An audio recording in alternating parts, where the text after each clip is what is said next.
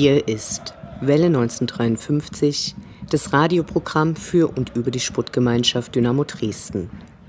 Hallo an alle an den Empfangsgeräten. Seit Wochen gibt es fast kein anderes Thema neben Corona. Deswegen wird auch diese Ausgabe von Welle 1953 etwas anders als gewohnt. Wir blicken ein wenig über den Dynamo-Kosmos hinaus und verwenden oft den Konjunktiv. Wir hoffen, ihr werdet uns das verzeihen. Wir schauen zurück auf das letzte Spiel, das wir in unserem Wohnzimmer für wohl noch lange Zeit erleben konnten. An die neuen Zeiten angepasst, wird Clemens über die am Sonnabend ausgespielte erste Runde der von der DFL organisierten Bundesliga Home Challenge berichten, bei der für Dynamo Barisch Artig und Marco Terrazino bei FIFA 20 gegen Vertreter von Eintracht Frankfurt ohne Erfolg antraten. Das Virus hat plötzlich so viel abgeschafft, was für uns alle völlig undenkbar war. Unabhängig von den uns bedrohenden gesundheitlichen Problemen haben viele Mitmenschen wirtschaftliche Einbußen und Existenzängste. Die Gesellschaft steht still und tobt nur in den Wohnungen. Der Gesundheitsminister verkündete im Januar, die Bedrohung durch das Virus würde Europa wahrscheinlich nur marginal treffen und außerdem sei der deutsche Staat für den eventuell eintretenden Notfall sehr gut vorbereitet. Allein die Anzahl verfügbarer Atemschutzmasken spricht dem entgegen. Wir fragten uns zwischenzeitlich, was die größere Verarsche war, Fake News per WhatsApp-Kettenbrief oder die beschwichtigenden Ansprachen so mancher Politiker. Gerade in Sachsen vollzogen einige Politiker bemerkenswert schnell völlige Kehrtwenden. Anfänglich wirkte Sachsen sehr gelassen, die Bars und Geschäfte konnten länger als in den meisten anderen Bundesländern geöffnet bleiben. Einige Tage später reihte sich Sachsen dann in die Reihe der Hardliner ein und erließ deftige Ausgangsbeschränkungen. Innerhalb von wenigen Tagen wurde aus Die Mobilität der Bürger muss erhalten bleiben ein Setz dich nicht allein auf eine Parkbank, sonst begehst du eine Straftat. Diese Entwicklung verstörte zunächst auch die Polizei, sie hat sich aber schnell akklimatisiert und brecht mittlerweile an den unmöglichsten Orten mit ihrem Kontrollwahn hervor.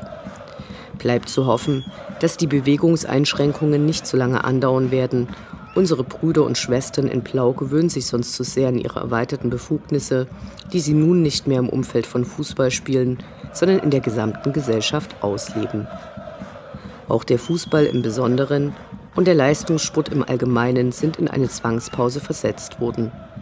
Noch weiß niemand, wie und wann es weitergehen wird und ob die anstehenden Wettbewerbe ausgetragen und beendet werden können. Das geht auch an Dynamo nicht vorüber. Die meisten Angestellten des Vereins befinden sich in Kurzarbeit. Die Spieler haben auf Gehalt verzichtet.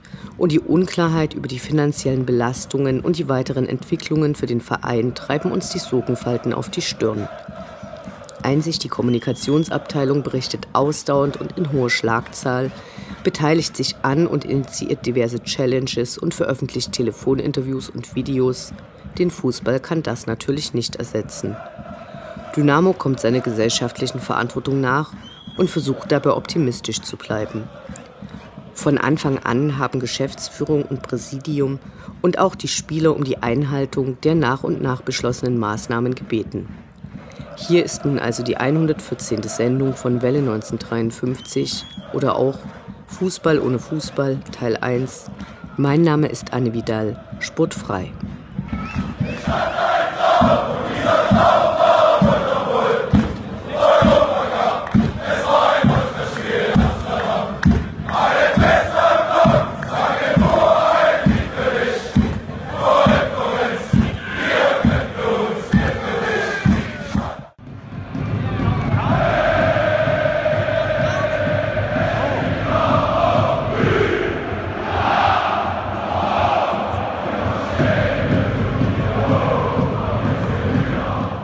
Der Blick zurück. Was ist passiert? Was war großartig? Was hätte nicht geschehen dürfen? Infos zu den absolvierten Liga- und Pokalspielen.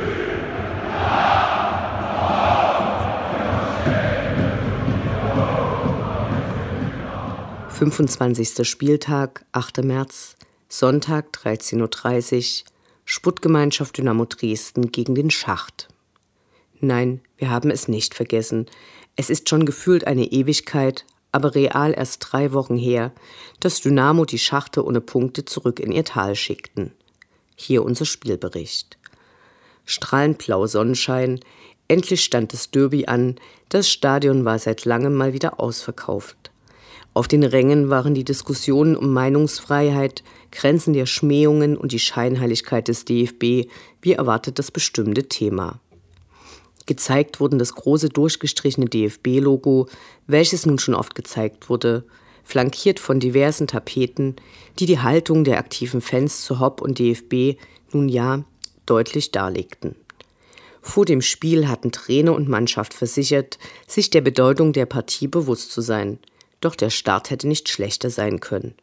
Nach nicht verwerteten oder abgewehrten Chancen der Schachte lag der Ball trotzdem schon nach fünf Minuten hinter Kevin Proll im Tor. Die anschließende Prüfung durch den Wahr ließ viele noch hoffen, dass auf Abseits entschieden würde, aber nichts da. Der Treffer wurde anerkannt. Schon wieder ein scheißfrüher Rückstand. Das dämpfte die Erwartungen aber nur kurz. Das engagierte Spiel der neuen Startelf hielt unseren Optimismus am Leben es war endlich Bewegung im Spiel der Dynamos. Kaum ein Spieler ließ den Kopf hängen. Der Wille, das Spiel zu drehen, war unübersehbar. Donjo, Patrick Schmidt und Simon Mackinock sorgten dauerhaft für Wirbel im Strafraum der Schachter. Endlich wurden gefährliche Chancen herausgespielt, der Anschlusstreffer kurz vor der Pause zwingend.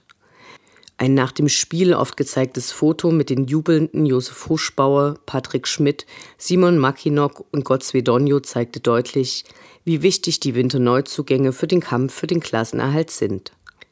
Das Siegtor, das Patrick Schmidt mit einem unbeschreiblich fantastischen Fallrückzieher hereindonnerte, wird uns lange im Gedächtnis bleiben. Nach dem Abpfiff war die Stimmung bei den Fans dann ganz anders als nach dem deprimierenden Bochum-Spiel. Natürlich ist der Klassenerhalt noch lange nicht erreicht und die rote Laterne baumelte immer noch im Dresdner Wind, aber die Mannschaft kam vor den K-Block und Kevin Proll lud mit wenigen Worten die Fans für die Auswärtsfahrt nach Hannover ein. Einige Fans befürchteten schon, dass dies nicht passieren würde, denn die Entwicklungen im Hinblick auf die Corona-Krise waren nicht mehr zu ignorieren. Im Nachhinein wurde berichtet, dass zwei Schachte-Fans, die sich im Stadion aufgehalten hatten, positiv auf das Coronavirus getestet worden waren. 28. März, erste Runde Bundesliga Home Challenge. Am vergangenen Wochenende hätte manche interessante Begegnung stattgefunden. In der Länderspielpause wäre wie immer in den unteren Ligen so einiges los gewesen. Zum Beispiel in der Regionalliga Nord der HSC Hannover gegen den SSV Jedeloh, letzter gegen Viertletzten. Das wäre bestimmt spannend geworden. In der italienischen Serie C, Gruppe A, hätten Pianese mit Renate ihre Klingen gekreuzt. Allein der Klang der Namen ließ einen Kracher erwarten. Aber nichts da. Außer in Weißrussland finden in Europa keine Spiele mehr statt. Die Langeweile mit Fußballgucken zu vertreiben ist unmöglich. Ersatzweise wenden sich manche dem E-Sport zu. Wir haben Clemens gewonnen, für uns und unsere Hörerinnen auf die FIFA 20 Begegnungen mit Barisch Atik und Marco Terrazino zu schauen. Wir danken herzlich und wünschen viel Spaß beim Hören.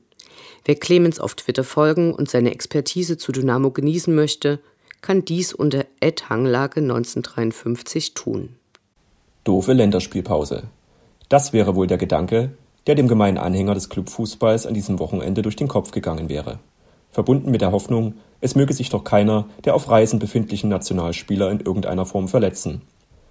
Doch wünscht man sich dieser Tage genau diese Sorgen sehnlichst herbei, weil sie bedeuten würden, dass schon am nächsten Wochenende wieder der Ball in den heimischen Stadien rollen würde.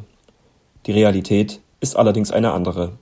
Das Coronavirus und die Lungenkrankheit Covid-19 haben weltweit das öffentliche Leben nahezu zum Erliegen gebracht und damit auch den Fußball komplett auf Eis gelegt. Überall verwaiste Stadien, die Biergärten ringsum geschlossen und auf den Trainingsplätzen wundern sich die Maulwürfe über die ausgiebige Bewegungsfreiheit. Um den Fußballfan wenigstens etwas zu unterhalten, durchforsten die öffentlich-rechtlichen Sendeanstalten daher schon ihre Archive und senden derzeit allerlei Klassiker aus den vergangenen Jahrzehnten. Also genießen wir noch einmal Alexander Schnetzlers Sololauf gegen Leverkusen oder sehen Eduard Geier das Laufduell mit Uli Hoeneß verlieren. Auch die Deutsche Fußballliga beteiligte sich ihrerseits an der bundesweiten Hashtag Bleib zu Hause Kampagne. Während die schwarz-weißen Europapokalabende doch etwas für den erfahreneren und nostalgischen Fan sind, wollte die DFL vornehmlich die jüngere Generation einfangen.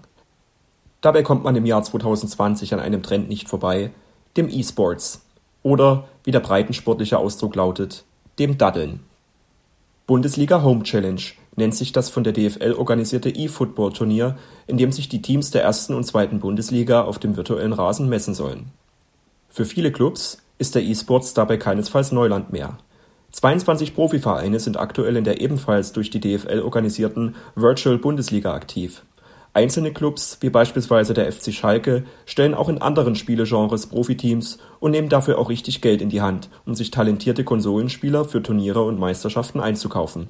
Experten gehen schon davon aus, dass der E-Sport sich in Zukunft als ein wichtiges Marketinginstrument im Profifußball etablieren wird bei der SGD beschränken sich die E-Sports-Erfahrungen bisher auf im VIP-Bereich des Stadions ausgetragenen Hobbyspielerturnieren.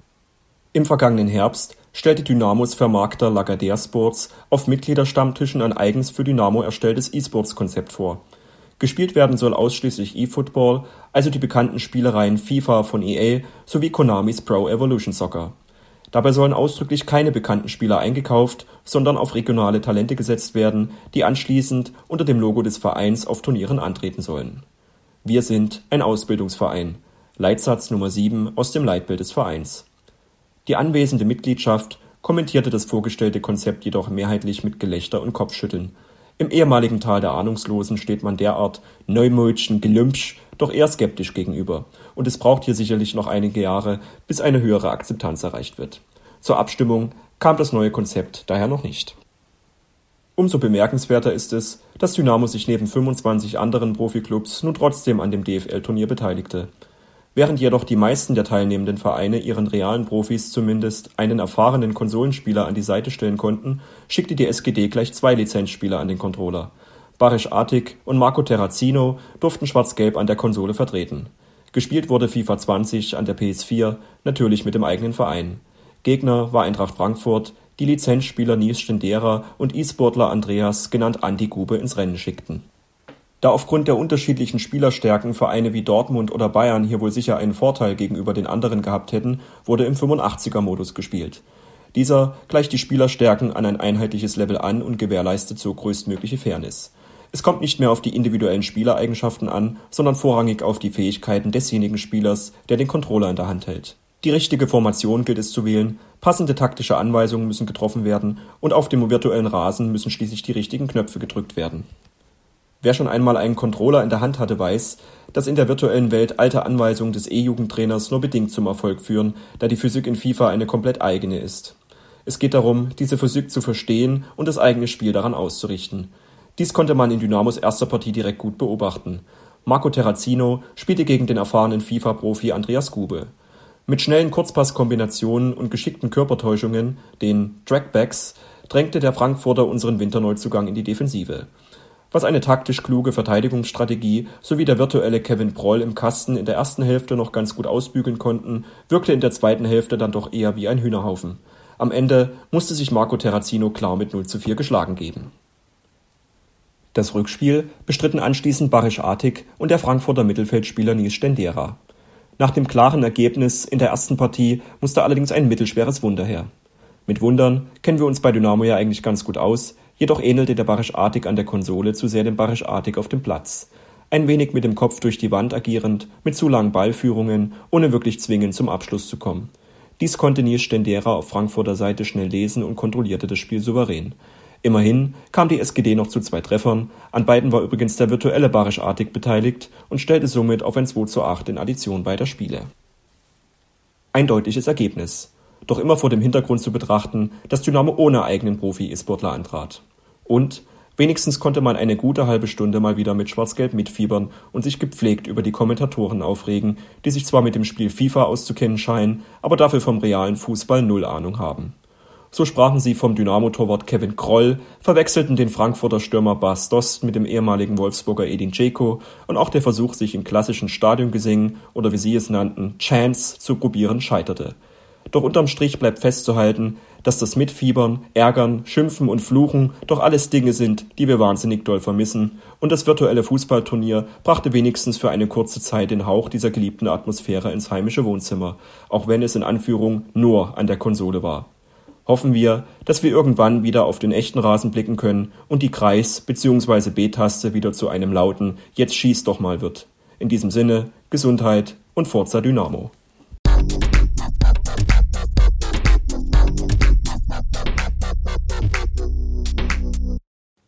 Wie geht es weiter? Alle großen Sportverbände stehen vor Entscheidungen, die niemand treffen will. Mittlerweile sind fast alle Großereignisse abgesagt oder verschoben. Die DFL für die deutschen Profiligen gehört zu den letzten. Der aktuelle Stand ist paradox. Am 31.03. werden sich die Clubs wieder beraten.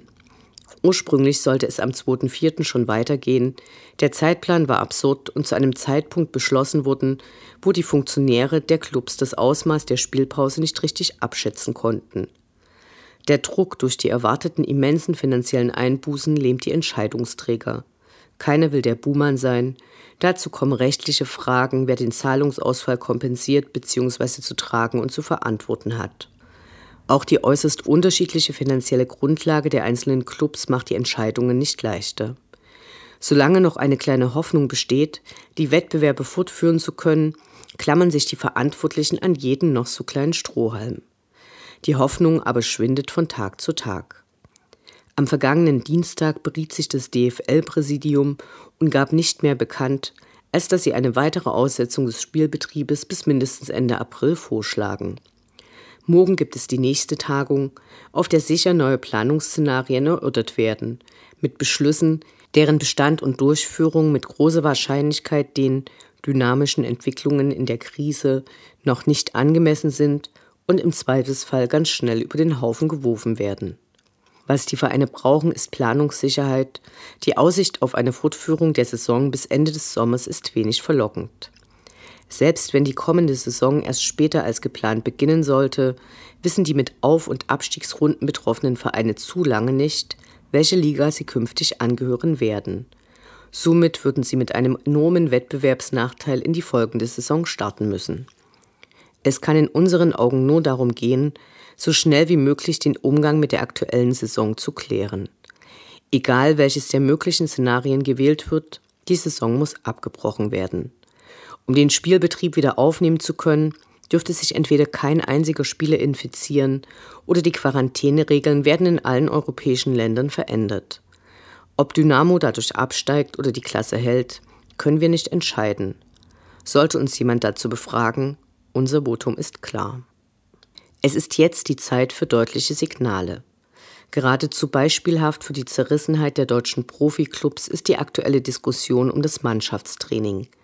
Einige Clubs nutzen Ausnahmeregelungen, die einige Bundesländer erlassen haben, um in kleinen Gruppen zu trainieren. Andere Vereine mit dieser Möglichkeit lehnen Mannschaftstraining ab und bleiben bei Einzeltraining zu Hause.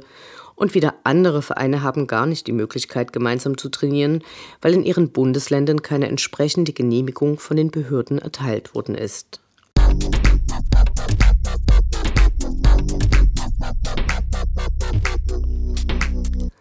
Wie gehen die anderen Ligen mit der Krise um? In der französischen Ligue 1 und der englischen Premier League geht man mittlerweile davon aus, nicht für Juni den offiziellen Spielbetrieb wieder aufnehmen zu können. Seit fast zwei Wochen gibt es eine Taskforce der UEFA, die sich der Corona-Problematik widmet. Die UEFA erklärte, oberstes Ziel sei es, die nationalen Ligen abzuschließen, so Vizepräsident Uva gegenüber der italienischen Zeitung Tutto Sport. Starten diese erst im Juni, würde die Saison bis Ende August dauern. Die UEFA plant eine synchronisierte Wiederaufnahme der Ligen in allen Ländern mit Europapokalteilnehmern. Ob sich der Virus in allen Ländern gleich entwickelt, steht in den Sternen und somit auch dieses Szenario. Hier gilt aber wie überall in den letzten Wochen, Der Stand von heute Abend kann morgen früh schon völlig überholt sein. Vor 14 Tagen wurden die Finale von Champions League und Euroleague auf Ende Juni verlegt. Vor einer Woche wurden diese dann auf unbestimmte Zeit verschoben. Der FC Sion ist immer für Schlagzeilen gut, so auch jetzt. Der etwas schräge Präsident des Clubs, Christian Konstantin, kündigte kurzerhand neun Spielern. Sie hatten per WhatsApp die Aufforderung erhalten, am Folgetag einen Vertrag zur Kurzarbeit zu unterschreiben. Da sie das ablehnten, erhielten sie prompt die Kündigung. Wer sich über diverse Apps die internationalen Fußballansetzungen anschaut, sieht mehr und mehr Streichungen. Unsere Welt ist nicht mehr so, wie sie vor Corona war. Paragraph 1. Die Würde des Fans ist unantastbar. Schön wär's. Fußball als Experimentierfeld. Über Probleme im Spannungsfeld zwischen lebendiger Fankultur, Kommerzialisierung und staatlicher Repression.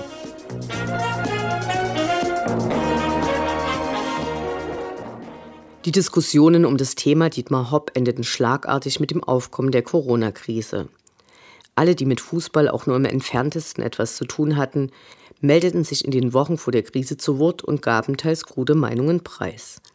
Es hatte einige Spielunterbrechungen wegen Transparenten mit streitbaren Aufschriften gegeben. Außerhalb der Fußball-Fanszenen schien die wenigsten zu verstehen, dass es bei den Protesten weniger um Dietmar Hopp als um die Wiedereinführung der Kollektivstrafen durch den DFB ging. Im Anschluss kam eine immer wiederkehrende Debatte auf. Wem gehört der Fußball und wie viel Einfluss darf den Fanszenen zugestanden werden. Vier Wochen später sind die Ultras wieder die Guten. Plakate und Banner für die Beschäftigten im Gesundheitssystem schmücken in immer mehr Städten öffentliche Plätze im Umfeld von Krankenhäusern.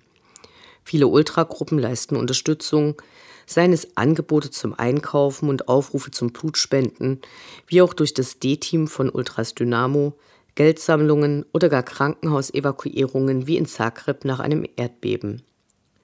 Parallel dazu wurden von staatlichen Stellen rigide Ausgangsbeschränkungen erlassen. Die Grenzen sind dicht, einige Grundrechte sind futsch und jede gesellschaftliche Debatte ist dem Kampf gegen Corona gewichen. Der Kollege Leonhard aus Aue gab dem MDR eines seiner denkwürdigen Interviews, dank dem wir nun wissen, dass man sich im Lößnitztal früh um fünf mit Kernseife wäscht. Mittlerweile hat er Stufe Rot verkündet. Es hat sich ein völlig neuer Sicherheitsdiskurs entwickelt. So wurden für einige Tage in Parks abhängende Jugendliche zu den ganz bösen Gefährdern, während sich andere Teile der Bevölkerung in den Baumärkten oder schlicht auf Arbeit trafen, um dort fröhlich Viren auszutauschen. Teile der deutschen Fanszenen haben sich stark für Grundrechte in der Demokratie engagiert. Alle Fanszenen hatten permanent Probleme mit der Polizei.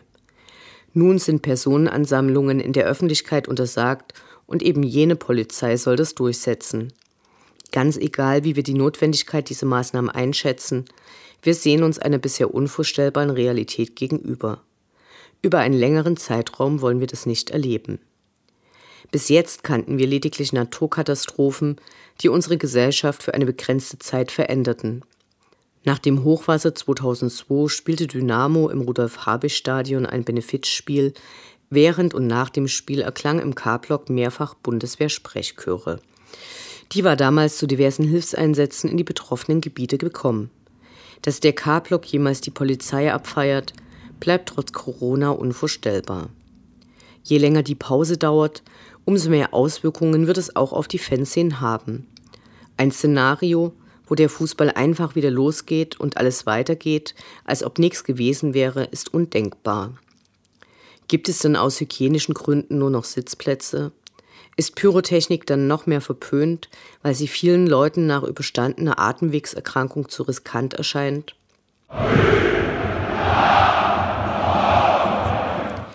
Dies war die erste Ausgabe von Fußball ohne Fußball, die wir in unregelmäßigen Zeiträumen in den nächsten Wochen fortführen werden. Auf Wiederhören, bis zum nächsten Mal.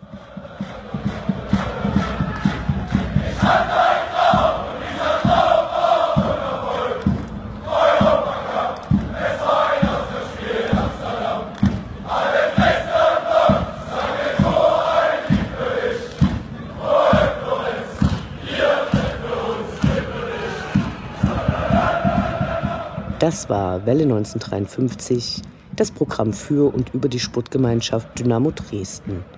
Eine neue Sendung über die SGD, uns, die Fans und alle Neuch- und Widrigkeiten auf dem Weg zum Europapokal gibt es in zwei Wochen bei Coloradio und zum Nachhören im Internet auf welle1953.net als Podcast, den ihr selbstverständlich abonnieren könnt, um keine Sendung zu verpassen.